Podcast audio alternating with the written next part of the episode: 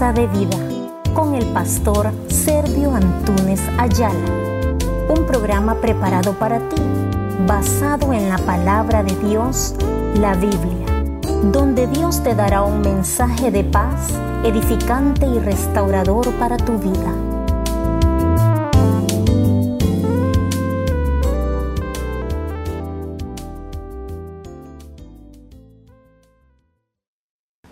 En esta mañana vamos a tomar el tema y vamos a hablar del desánimo, parte que, que usa el enemigo para quitarnos y hacernos sentir de que las promesas de Dios no existen, de que Dios se tarda, de que por qué si nosotros le buscamos no llega.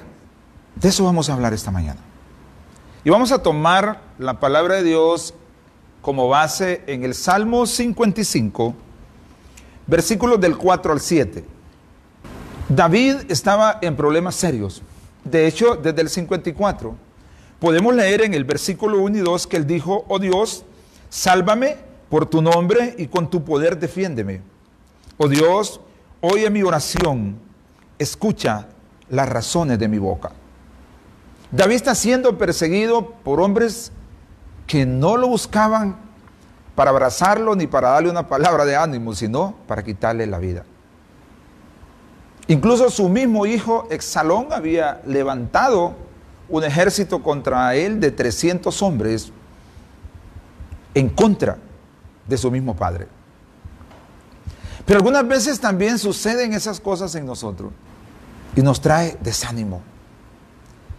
Y el desánimo viene a quitarnos como le repito, el gozo. Y el gozo suyo no depende de las circunstancias, no depende de lo que tiene, no depende de sus bienes ni sus riquezas, ni tampoco de su escasez. Depende de darse cuenta que Dios es un Dios, que es el dueño de la plata y el oro, lo dice Ageo 2.8, y que su postrer estado será mayor que el primero, lo dice Ageo 2.9. Y eso tiene que tenerlo usted en cuenta. El profeta Nehemías dijo que el gozo de Dios era su fortaleza. Y eso tiene que ser en usted también. Usted tiene que colocar un cartel para leerlo que diga, la alegría es una decisión que se toma, no una emoción que se siente. Y en este tiempo que estamos viviendo, el desánimo ya se ha hecho prácticamente como una enfermedad. Como yo digo y sigo repitiendo, la gente está más preocupada porque salga la vacuna que por la venida de Jesús. El domingo pasado hablamos de los diez mandamientos y tomamos una lectura como base en Génesis, 20, en Génesis 15, 26, que, que dice lo siguiente, si anduvieses en mis preceptos y guardaras mis mandamientos, Ninguna enfermedad que le envíe al pueblo de egipcio te enviaré a ti porque yo soy Jehová tu sanador. Entonces el rey David, como les decía, está en situaciones difíciles. No sé cuál es su situación. No sé qué momento está viviendo en sus finanzas, en su salud, en su relación como pareja, en su relación familiar. Pero yo le vengo a decir esta mañana que el desánimo no viene de Dios. Viene del enemigo, que vino a qué? Según Juan 10:10, 10, a matar, a destruir y a robar. Por eso David habla en el Salmo 55 del 4 al 7 y dice, mi corazón está dolido dentro de mí y temores de muerte sobre mí han caído. Temor y temblor vinieron sobre mí y temor me ha cubierto. Y dije, ¿quién me diese alas como de paloma volaría yo y descansaría. Ciertamente huiría lejos, moraría en el desierto. Él quiere irse. Él quiere salir de donde estaba. Pero hay una palabra que Dios se la da en el 56.3 y le dice, en el día que temo, debes de confiar en mí. Y es ahí lo que nos hace falta a nosotros. Confiar en ese Dios que nunca nos ha fallado y nunca le va a fallar. Soltarse de las dos manos del mundo y tomarse de las dos de Dios. Que aunque usted no vea cómo va a salir adelante, Dios está ahí esperándolo. Entonces podemos decir que el desánimo es aquella sensación que quiere privarnos de hacer todo lo que Dios quiere que hagamos. A veces es el resultado de una frustración, a veces es la consecuencia de una larga espera o simplemente producto de un fracaso en algo que esperábamos triunfar. ¿Se imagina usted si se hubiera desanimado Thomas Edison? Para tomar un ejemplo, el que inventó la luz.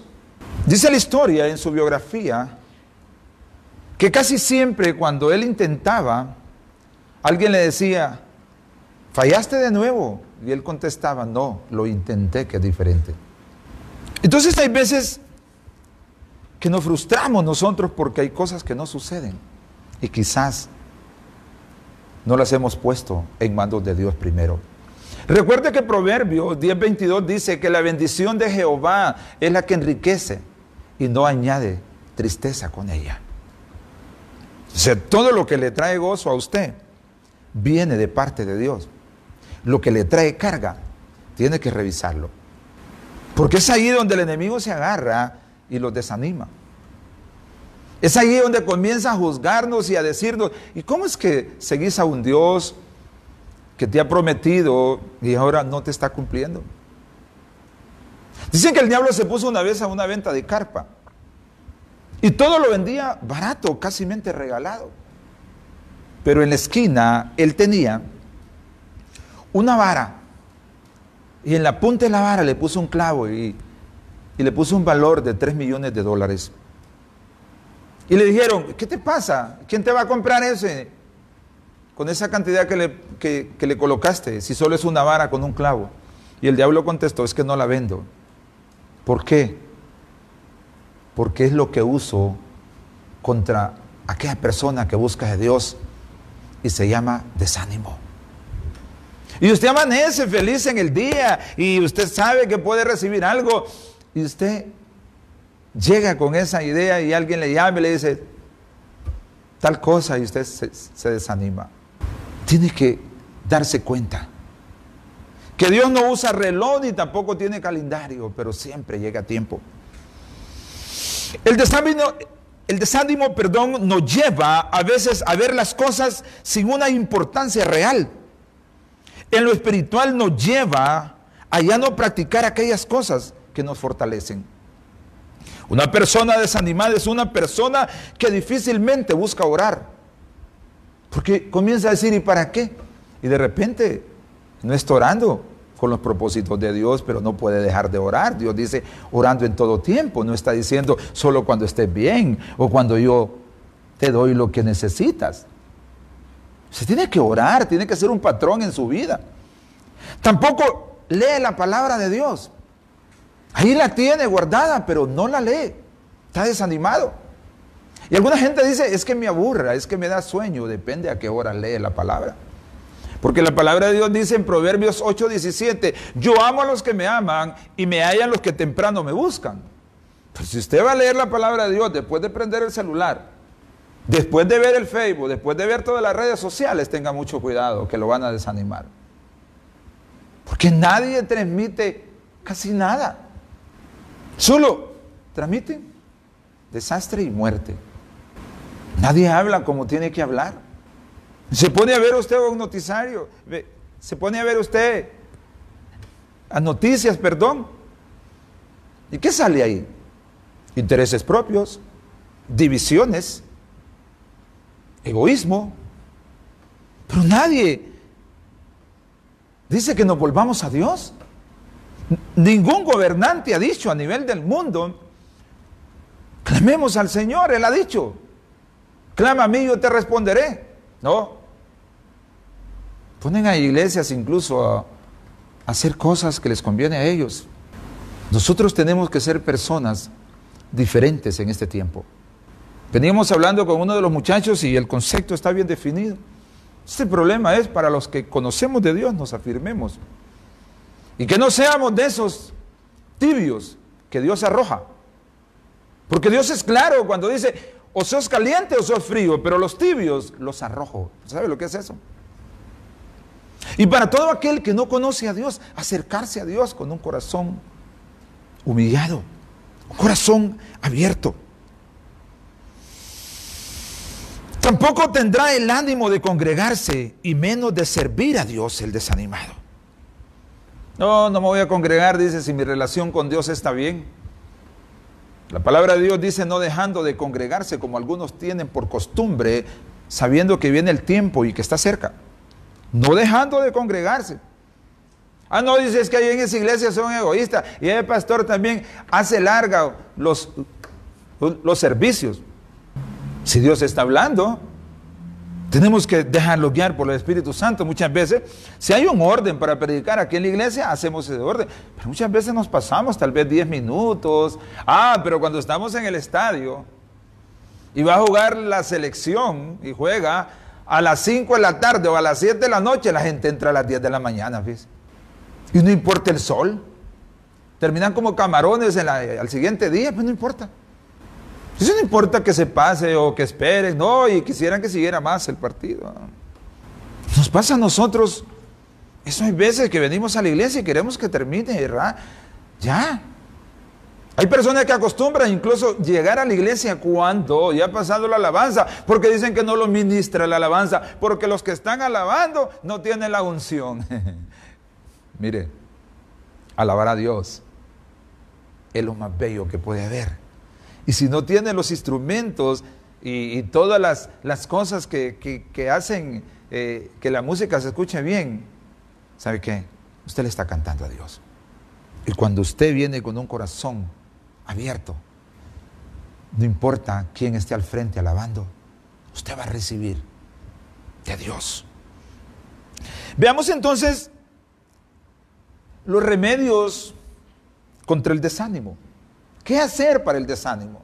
Porque si estamos hablando del desánimo, tenemos que buscarle una salida a ese flagelo que muchas veces, y por lo general, los hace que dudemos de un Dios, que nada es imposible para Él.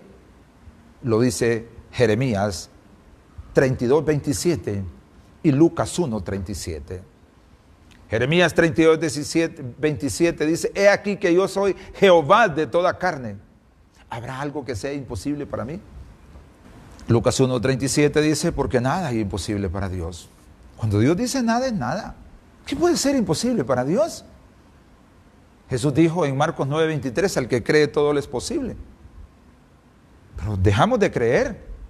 Y no, alimentamos lo que Dios ha prometido. Es más, lo cancelamos. Entonces, los remedios para vencer el desánimo. Veamos algunos que nos van a ayudar y nos van a hacer eh, eh, personas más confiadas y más llenas de, fe y más fuertes. Y personas que, anhelamos a Dios y que, y que nos gusta estar en su presencia. Número uno, reconocer que no eres el mismo. Usted debe reconocer que usted no es el mismo. ¿Qué es lo que dice 2 Corintios 5, 17? De modo que si alguno está en Cristo, nueva criatura es. Las cosas viejas pasaron, he aquí que todas son hechas nuevas. Tenemos que reconocer que no somos los mismos, que su hablar ya no es el mismo, que su comportamiento no es el mismo, incluso que su vestuario no es el mismo. Y empiezan a decir, y este que tiene que se ve raro, pues claro, ya no es el mismo. Ya Dios ha entrado a su vida. Y ha hecho lo que dice Ezequiel 36, versículo del 24 al 26, y lo rociaré de agua, de, agua limpia. Y lo limpiaré de todas sus inmundicias y de todos sus ídolos. Y arrancaré de ustedes el corazón de piedra y pondré un corazón de carne. Y haré que anden en mis preceptos y guarden mis mandamientos. Y ustedes me serán por hijos y yo seré por padre. Debe reconocer que usted ya no es el mismo que sus deseos, que sus pasiones, que su música ya no es la misma. Pero ¿qué nos cuesta reconocer? El reconocimiento de nuestro estado siempre será el principio de una restauración. Eso fue lo que hizo David. en el Salmo 51, 4, cuando dijo, contra ti y solo contra ti he pecado, he hecho lo malo delante de tus ojos. David reconoció que su estado no era el agradable a, Dios. David reconoció que necesitaba de un poder supremo que le diera otra, otra esperanza. Él reconoció que no era el mismo. Mientras no reconozcamos que tenemos un problema, entonces difícilmente saldremos de ellos. Difícilmente saldremos de ellos. Cuando no reconocemos que nuestras finanzas no están bien, porque no hemos sido lo que Dios ha dicho que seamos, cuando ya estamos con Él, trae tus diezmos al, al alfolí y hay alimento en mi casa y probadme ahora en esto, dice el Señor si no os abriré las ventanas de los cielos y derramaré bendición hasta que sobreabunde. Malaquías 3:10 y el 11, y reprenderé por vosotros al devorador. Cuando no reconocemos que no estamos dándole a Dios lo que le pertenece, difícilmente Dios los puede levantar. Porque Dios es un Dios que honra a quienes le honra. Lo dice 1 Samuel 2.30. Cuando no reconocemos que no estamos creciendo internamente y que hay cosas que del mundo siempre los están dominando como la vanidad, el mal carácter, es difícilmente Dios los puede ayudar. Porque como dije, el reconocimiento de nuestro estado siempre será el principio de una restauración. Usted debe reconocer que ya no es el mismo. Que Dios quiere hacer cosas nuevas. Porque ¿sabe qué? Dios no repara. Dios bota la estructura y lo hace nuevo. Y no es que va a venir y no, aquí hay una gotera o voy a corregir. No, no, Él va a cambiar todo. Porque Dios hace todo nuevo. Número dos, niéguese a sí mismo. Niéguese a todos los derechos que usted supuestamente tiene. Porque alguna gente dice, no, es que la vida a mí me pertenece, dice, y hay que vivirla, así dice. Y mandan, mandan imágenes, eh, sonríe, vive la vida, disfrútela, porque solo es una. Eso ya se sabe. Pero, pero los cristianos tenemos varias vidas, porque Dios ha dicho que los dará vida nueva. Dice Apocalipsis 21.4 que Él limpiará toda todo problema de dolor y toda lágrima de nuestros ojos. Y nos dará nuevos tiempos. Y hay que vivir así como una que cantaba, ¿va? que la vida era un carnaval. Puede ser que sea un carnaval. Si esa palabra, la palabra es delicada. ¿Sabe qué quiere decir? Carne para el diablo. Cuando dan ese tipo de, de, de, eh, de emociones en el mundo, están alabando al diablo. Porque ¿qué hay ahí? Obra de carne. Entonces, hay que negarse a los derechos que uno tiene. Hay que negarse y hacer como dijo Pablo, ya no vivo yo, mas Cristo vive en mí, en Gálatas 2.20. En un cuadro que tenemos aquí en la iglesia dice, si Cristo murió por mí, ahora yo vivo para Él. Eso es negarse a sí mismo. Es saber que usted ya no tiene derechos, que todo le pertenece a Dios. Es saber que, que usted tiene que representar a Dios en todo. Hay que comenzar a hacer cosas que muchas veces no nos gusta hacer, pero que no debemos de, dejar hacer. Sí, muchas veces se nos hace difícil levantarnos temprano, a orar, a grabar el audio. No crea que es fácil para mí. Y principalmente así como hoy que amaneció fresquito, ¿verdad? Y que cayó una buena lluvia ayer y, el reloj suena a las 4 de la mañana, 3 y media, y, uno quisiera que, que, no sonara, pero, pero yo tengo que negarme a sí mismo, yo no puedo vivir para mí ya. Pablo reconoció eso cuando le cayó el rayo en Hechos 9 y quedó ciego. Pablo, un hombre educado por Gamaliel para mantener un sistema. Y le cae un rayo y queda ciego. Y Dios le dice a Ananías, anda a orar por él, que es útil para mi obra. Y le dice a Ananías, no, yo no voy a orar por ese. Le dice, porque se persigue a la iglesia. Pero cuando le cayó el rayo y Dios le devolvió los ojos, él se dio cuenta que tenía que negarse a sí mismo. Por eso dijo él, todo lo tengo por basura. Pero muchas veces nosotros nos cuesta negarnos a sí mismos. Y es más, decimos, no, es que yo así soy, dice, y al que le gusta, bueno, y al que no, pues que le ponga flores. Mire, usted ya no, ya no, como dijimos al comienzo, ya no es el mismo. Usted tiene que negarse a sí mismo. Y como le digo, como le digo, tiene que, que hacer cosas que se da cuenta que le ayudan. Quizás al inicio será un poco difícil, pero todos somos capaces de forjar hábitos en nuestra vida cuando constantemente los practicamos. ¿Verdad que es cierto? Si usted sigue leyendo la palabra de Dios, la palabra de Dios va a ser algo en su vida que usted no va a poder vivir sin ella. Porque va a ser un, alimento dentro de usted. Si usted ora todos los días, e, eso, eso, eso va a ser una necesidad. Y todo lo que haga, usted lo ponga en manos de Dios antes. Eso va a ser algo que, va a ser un hábito que le va a ayudar mucho a usted. Mientras no, cambiando, mientras no cambiamos de hábito, no mejora nuestro carácter. Y como cristianos debemos de darnos cuenta nosotros que tenemos que negarnos a nosotros mismos. Ya no es usted.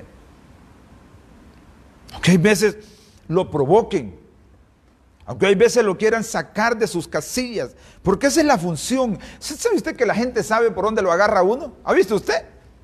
Casi siempre sabe por dónde lo agarra. Los hijos saben por dónde lo agarra. La esposa sabe por dónde lo agarra. Igual sus empleados. El gobierno sabe por dónde lo provoca a usted para que usted empiece a tirar cosas en las redes sociales. Yo tengo mucho cuidado con eso. Porque la palabra de Dios dice en Romanos 13, uno, que ninguna autoridad está puesta por el hombre, sino que fue establecida por Dios. Y en el versículo 2 dice que aquel que se opone a, la autoridad acarrea condenación para sí mismo. No estoy defendiendo a nadie, pero la palabra como hijo de Dios tiene que ser un baluarte en mi vida. Y yo no puedo descartar eso. Número 3, acérquese a personas que aman a Dios y que le ayuden a mantenerse firme. Eso es muy importante. Pablo dice en Corintios 15, 33, no os engañéis, engañéis, perdón. Las malas conversaciones corrompen las buenas costumbres. Entonces usted tiene que acercarse a personas que, verdadera, que verdaderamente amen a Dios. Personas que no solo se acerquen a Dios para que les dé algo o para que les solucione el problema, sino que lo amen porque amar es dar, querer es desear.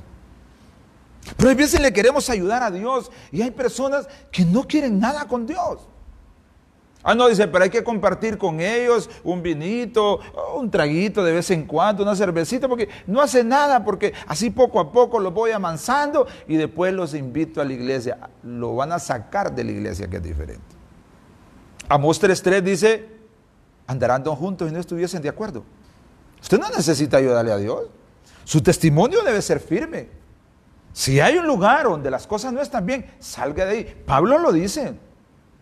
En 2 Corintios 6, del 14 al 18, y en el 17 dice, huye en medio de ellos. Si las cosas se empiezan a ponerse como usted sabe que no deben de estar, tiene que salir de ahí. No, pero ahí me voy a quedar, dice, de todas maneras, yo no bebo, yo no hago nada, y, y lo que están compartiendo ahí. Por eso, acérquese a personas que amen a Dios. Ame a todas las personas, pero no comparta con todas las personas. Porque no se puede. Yo tuve que hacer esos cambios en mi vida y yo me acuerdo, y cuando yo estaba en la ceiba, yo tenía hábitos de irme al campo por la tarde, solo contar chistes. Me tenían hasta un lugar exclusivo para contar chistes y no eran chistes así suaves, sino chistes feos. Y después yo dejé de ir y entonces me decían, ¿qué, qué pasa ahora que ya no venís? No, le dije que Estoy ahí haciendo algunas cosas. No me convenía seguir con ese tipo de personas. Sí debemos de ser también nosotros. Establecer límites. Pablo dice en Efesios 4:29, ninguna palabra corrompida salga de nuestra boca, sino la que, sea necesaria para edificar al oyente.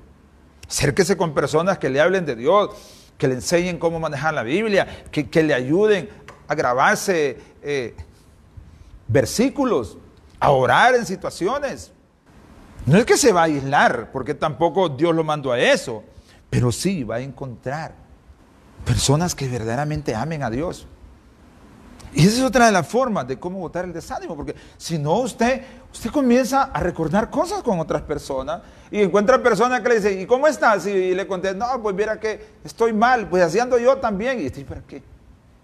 Pero que encuentre a alguien que le diga, no te preocupes, que tu postrer estado va a ser mejor que el primero, esa persona. Por eso yo digo que también al acercarse a personas que amen a Dios, debe también ver si verdaderamente ellos aman a Dios. Porque hay tres tipos de personas de las cuales debemos rodearnos. Las que los inspiran, las que los motivan y las que nos valoran. Si no le inspiran a salir adelante, si no lo motivan a que soporte la situación que esté viviendo, pero que vienen cosas mejores, y si no lo valoran, ponga en práctica lo que Pablo dice en 2 Corintios 6, 17, huya huye en medio de ellos.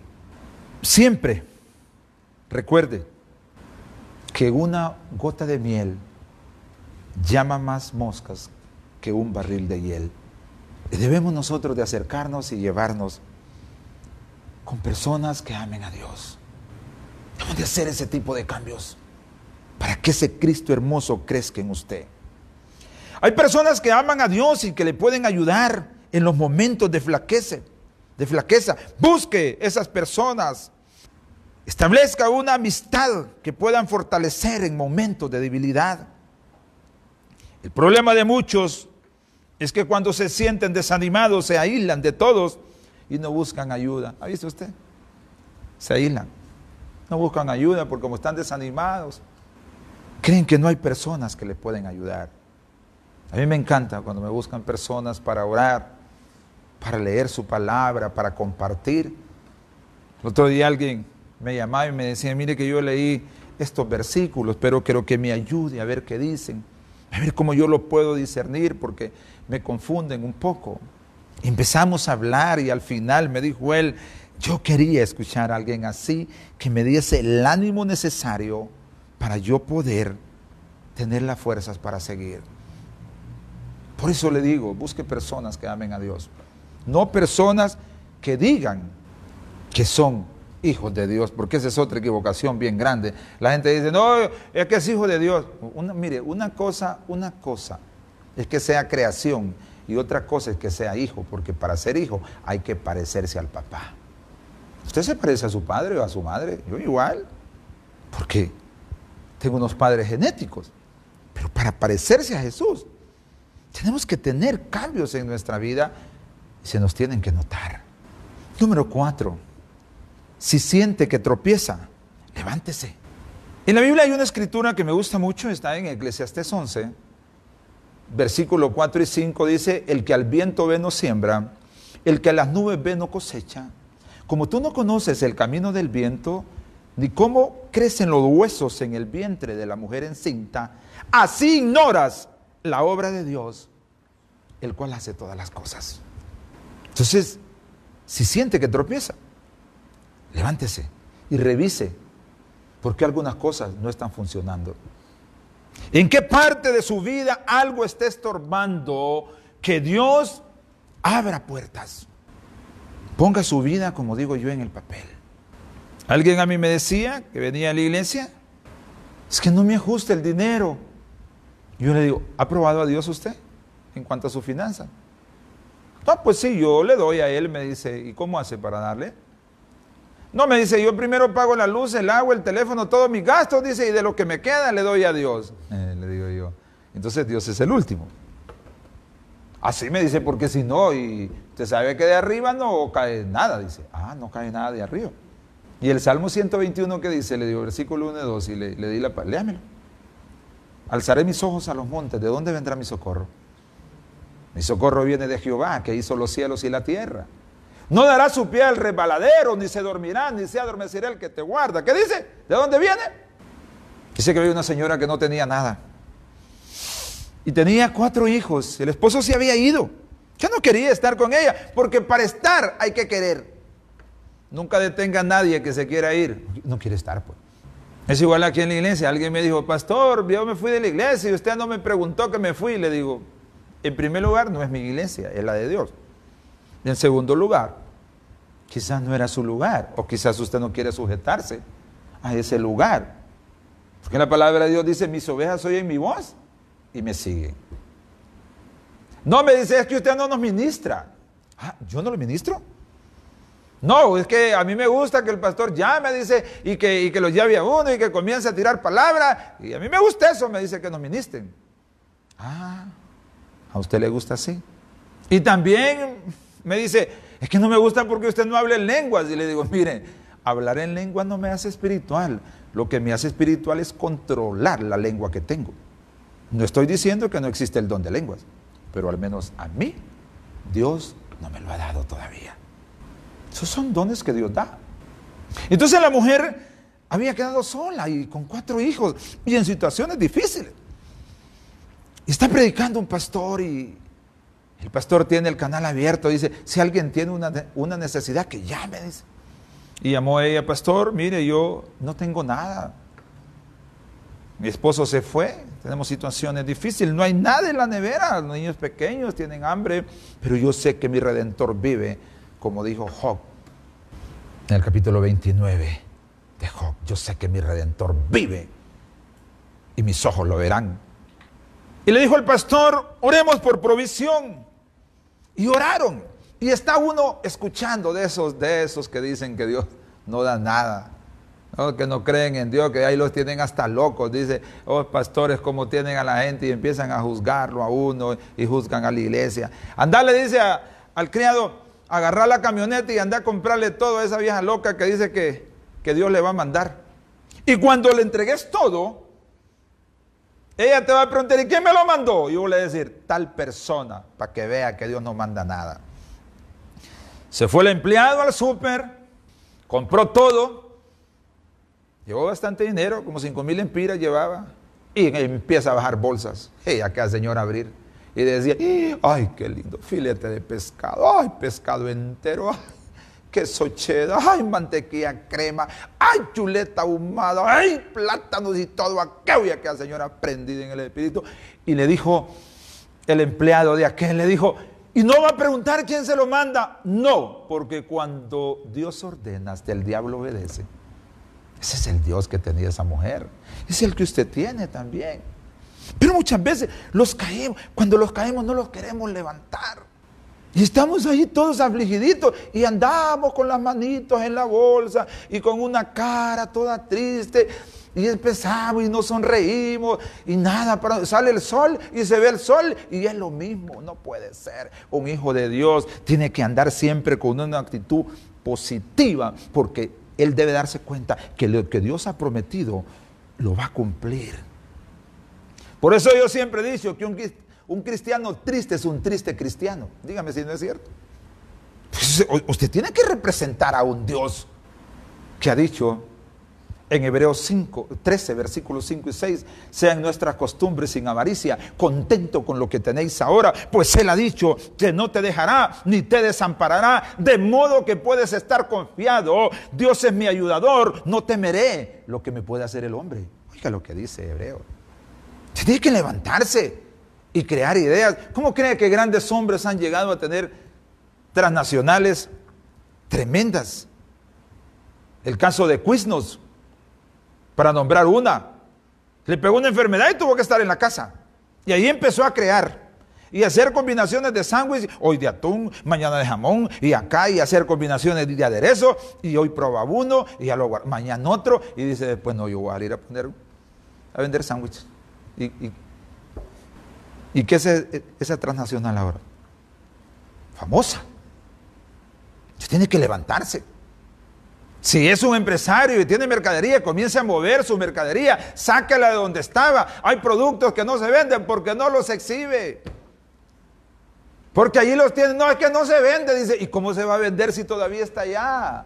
Si Dios le ha dicho, porque no te he dado yo espíritu de cobardía, sino de amor, de valor y dominio propio, llegue temprano a su negocio, saque esa mercadería que no se vendía, impóngale manos y dígale, Señor, en tu nombre, como dijo Pedro, hemos pescado toda la noche y no hemos sacado nada, pero en tu nombre voy a tirar las redes. Óigame, no podían con los calales que sacaron. Usted tiene que hacer igual, mueva su mercadería, sáquela de donde está. ¿Cuántas veces Dios los ha dicho que lo hagamos y no lo queremos hacer? No es que ya pasó de moda, dice, para Dios nada pasa de moda. Y para Dios no hay nada imposible. Y si usted es un hijo y una hija de Dios, usted es heredero de todo lo que Él tiene. Y Él tiene todo el control de su vida. No se desanime, tiene que levantarse. Tiene que darse cuenta que hay un Dios, un Dios que tiene todo en sus manos, imagínense. A Jesús, desanimado. Y que hay que ir allá donde la mujer samaritana. No, yo no voy, dijo Jesús. ¿Por qué ellos no se llevan con nosotros? Eso nunca dijo eso. Y la mujer samaritana también, cuando confesó su situación, Dios la levantó, pues. Y dijo, he encontrado un hombre que me dijo lo que yo necesitaba escuchar.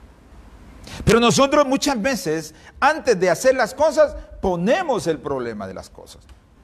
Y si no se vende, dice la gente, ¿y quién me lo va a comprar? Se imaginen si yo hubiese hecho eso cuando vine a esta iglesia. ¿Sabe? Cuando yo vine aquí, Dios me dio la visión de este lugar así como está ahora. No con las comodidades, yo nunca pensé que llegáramos tan luego a tener ambiente climatizado, buenas luces y todo lo que tenemos. Yo nunca pensé eso y de hecho no teníamos nada. No teníamos ni púlpito. Y un buen amigo me dice, yo le voy a hacer un, púlpito. Ese lo guardo y lo tengo en la casa como algo especial, con una Biblia ahí. Y yo le dije al Señor, dame una señal de ese lugar donde tú me llevas. Y cuando abrimos la puerta, habían 36 sillas adentro. Habían 20 de plástico, colores diferentes. Parecía piñata, rojas, blancas, verdes, creo que azules también habían. Casi tirando azul. Y habían sillas para niños. Y eran cuatro divisiones aquí. Y recuerdo que alguien a mí me dijo, cuando empecé a botar la primera pared, me dice, yo creo que andas mal. ¿Por qué ando mal? Le digo yo. Porque estás, estás botando paredes y no ha crecido la, la, congregación. Y le digo yo, ¿sabes qué? Dios dice que no seamos escasos, que extendamos las estacas. Y yo oraba porque nadie se me cayera de las sillas, porque son eran de plástico. Entonces yo dije, que no se caiga, Señor, nadie, porque esas sillas se abren. Cuando llega un tiempo se vencen con el peso. Pero nunca se cayó nadie, gloria a Dios.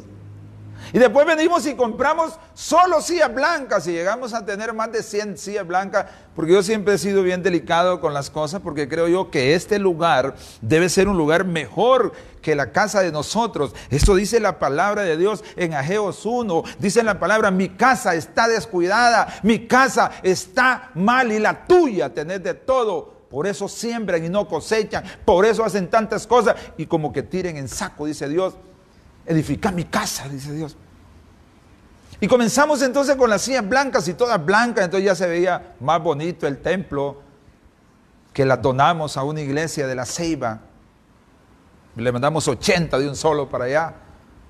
Porque un día vino un familiar bien querido y me dijo, ¿sabes qué? El Señor me dijo que te diera esta ofrenda y nos fuimos para Prima y compramos las primeras, las primeras 50 sillas. Y después otro hermano, muy generoso con sus aportaciones y diezmos, compró las que, las que tenemos. Dios ha venido supliendo todo. Pero imagínense si, yo caigo en desánimo, y casi no venía nadie y yo quería tener aparte de mi familia acá, no porque, no porque eh, eh, eh, es que yo era bueno para predicar, sino porque tener la familia para mí es un respaldo. Y comenzó a llegar la familia y yo bendigo la vida de mis tíos, de mis tías y de mis primas y todos los que están aquí y todas las personas que siguen este lugar. El otro día escuché a un pastor de Choluteca que me dio un poco de tristeza, se lo digo honestamente. Porque dice, nosotros como congregación ya tomamos la decisión de no abrir la iglesia hasta el otro año. Estoy con mi esposa y yo le digo, ¿cómo dice ese hombre? No, que dice que ya tomó la decisión de no abrir la iglesia hasta el otro año. ¿No sabe qué hemos hecho nosotros? Arreglar la iglesia para cuando digan que se abra, que se abra como debe de ser, no como ellos dicen tampoco, sino como dice Dios, porque a Dios le pertenece la iglesia. Jesús edificó su iglesia en Hecho 2 y él dio su sangre para edificar su iglesia. Entonces yo digo yo, y que Dios era el que sigue él. Y es un pastor de nombre en Choluteca y tiene programas y, y transmite por Zoom y todo. Y, ¿Cómo puede decir eso? Si dice Dios en Lamentaciones 3, versículos 22 y 23, que nuevas son sus maravillas cada día y que por la misericordia de Dios no hemos sido consumidos y que nuevas son cada mañana su misericordia. Si esto puede estar abierto así. Pero antes de eso, estamos, estamos generando más en la iglesia, estamos creando nuevas ideas. Mire hoy el escenario que tenemos, nuevo, con cuadros diferentes, invirtiendo, lo que nunca ha faltado en la iglesia, que son los diezmos y las ofrendas, invirtiendo en ella para que tengamos un lugar exclusivo, porque Él es el que está aquí, Él, él vive aquí, a Él hay que tenerle aquí limpio, hay que tenerle ordenado, Él siempre está aquí, Él nunca se ha ido, por lo tanto su lugar debe estar para Él. Entonces, ¿por qué me iba a desanimar yo? Ah, pero fíjese que el diablo mandaba gente cuando yo comencé. Me, yo creo que usted no tiene llamado, me decía. Oiga lo que me decía. Usted no tiene llamado de pastor. Aquí no viene nadie, me decía. Ah, yo no tengo llamado de pastor. La Biblia dice lo contrario, le digo en número 9. Dice que la bendición de Dios puede tardar un día, dos días, una semana, un mes y un año. Y solo llevo cuatro meses. A mí nadie me confundió. Y sigo igual, pensando en que Dios tiene el control de todo, pensando en, que lo que viene es grande, pensando en que cada día vamos a ir mejor, porque Él lo ha prometido. Estaré contigo todos los días de tu vida y en mi casa morarás. Vas a morar por largos días. Salmo 23.6. Recuerde, el desánimo no lo va a vencer, porque mayor es el que esté en usted. Lo dice Romanos 8:31. No se desanime. Comience a levantarse en fe. Despierte todos los días en la mañana y dígale, Señor, en tu nombre voy a abrir mi negocio. El otro día vi que mandaron en un grupo y dijeron, quiero que ore por mí porque las ventas han bajado y porque no llegan clientes. Y yo le contesté, revise Malaquías 3, 10 y 11 revíselo. Y después, gentilmente, esa persona me contestó, muchas gracias. Porque muchas veces queremos que todas las cosas funcionen, pero no queremos hacer lo que Dios dice. Le repito, el desánimo no viene de Dios. El desánimo es arma del enemigo para quitarle su potencial. El desánimo es algo que en el Hijo de Dios no debe existir. Dios dice en, en 1 Tesalonicenses 5:18, da gracias a Dios en todo, porque esta es la voluntad de Él en Cristo Jesús, en todo. Si tengo, gracias. Si no tengo, gracias. Así de sencillo es esto. Esto no es de decirle, ah, no, porque mira, que yo no tengo, que yo soy tu hijo, que soy tu hijo. Mire, mire, hay cosas que suceden, que nosotros hay veces los quiere, como le digo, como desanimar. El sábado íbamos y fuimos a dar una enseñanza a una colonia acá de Teucigalpa con el joven que anda conmigo y le digo, mira, como llovió tanto, porque estuvimos dando la enseñanza a los jóvenes el viernes, como llovió tanto, le digo, las calles, pues a veces que acá se llenan, entonces agarremos este carro que es más alto, que tenemos acá parqueado, y ¿sabe qué? Un carro que nunca había fallado. Un carro que, que bueno, que está bien, pues. Nunca entró el cambio. No pudimos bajar la palanca de parking. No pudimos. Y tocamos acá y tocamos allá. Le digo, ¿sabes qué, hijo? Vámonos en el carro tuyo. Porque Dios nos está diciendo que no nos vayamos en este otro. Y ahí está. El mecánico dijo que iba a venir a revisarlo. Ayer no vino, tampoco estoy apresurado porque venga. No prisa. Cuando compramos un carro para mi esposa, tenía 20 días y nos fuimos a comer a un lugar y cuando íbamos por la calle el carro se paró. Recién comprado, 20 días. Y abrí el tono para ver qué pasaba y qué iba a ver yo si yo no soy mecánico. Yo lo miraba el motor. Pero yo decía, tal vez le toco acá, nada. Y a mí un amigo le pasó corriente y nada. ¿Qué habían pasado? La banda de tiempo se había reventado. Y eso, eso significa, dicen los mecánicos, un desastre en el motor. El amigo muy gentil lo trajo a la iglesia, lo parcó allá y déjelo. Me puse a orar por él y vino el mecánico y me dice, mire, yo le voy a decir una cosa, pastor, me dice. Eh, según los síntomas, según me dice las manifestaciones eh, de la falla del motor, me dice, esto, esto le va a costar caro. Le digo, bueno, usted ábralo a ver qué pasa. ¿Sabe que la banda nunca reventó? Solo dobló ciertas piezas y la cantidad que se gastó. Nada que ver con lo que había dicho el mecánico. ¿Por qué? Porque todo lo que Dios da, lo da porque lo quiere dar. Pero si empezamos a desanimarnos y a agarrarnos la cabeza y a juzgar a Dios, acuérdese, de uno de los pecados del pueblo de Israel para no entrar a la tierra prometida, leche que fluía, tierra que fluía, perdón, leche y miel, es la murmuración. Cuando murmuramos, como Dios no cumple, los desanimamos. Y cuando los desanimamos, su sistema inmunológico baja. Por eso hay mucha gente que se está muriendo ahorita. Porque solo le dicen que tiene COVID y se muere. ¿Y que tiene que tenga COVID? ¿Y eso qué tiene? Y no hay un medicamento ahí que dicen que lo quita. ¿Cuál es el problema? Es como que yo, cuando me pegó el COVID, porque a, mí me pegó hace dos y hubiese llamado, oren por mí, hermano, que su pastor está grave. Nada. No llamé a nadie ni publiqué nada, me vine a clamarle al Señor y a decirle, tú eres mi sanador, tú eres mi protector, contigo estoy seguro y yo declaro en el nombre de Jesús que tú me levantas. ¿Y cuánto me duró? Una semana. Eso me duró. Tampoco lo publiqué y tampoco tiré un testimonio. Y ahora les quiero decir, como hay algunos artistas famosos, ¿va? Por la televisión y aquí, aquí en Honduras también, les quiero decir, dice, que yo soy, yo vencí el COVID, usted no vence nada. Jesús ya venció, venció la enfermedad en la cruz y Él es el único que lo tiene vivo.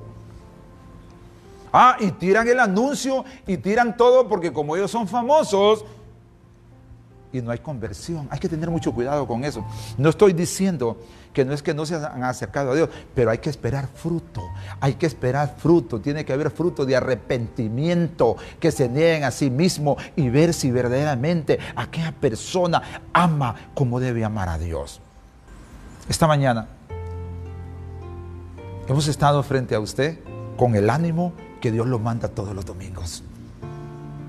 Felices de compartir la palabra y animados y dando gracias a Dios por lo que tenemos y confiando en las promesas de Él, que ha dicho, no temas porque yo estoy contigo, no desmayes porque yo soy tu Dios, siempre te ayudaré, siempre te sustentaré con la diestra de mi justicia. Isaías 41:10, siempre. Recuerde, no se desanime, dele lugar a Dios en su corazón para que Él le dé lo que su corazón necesita.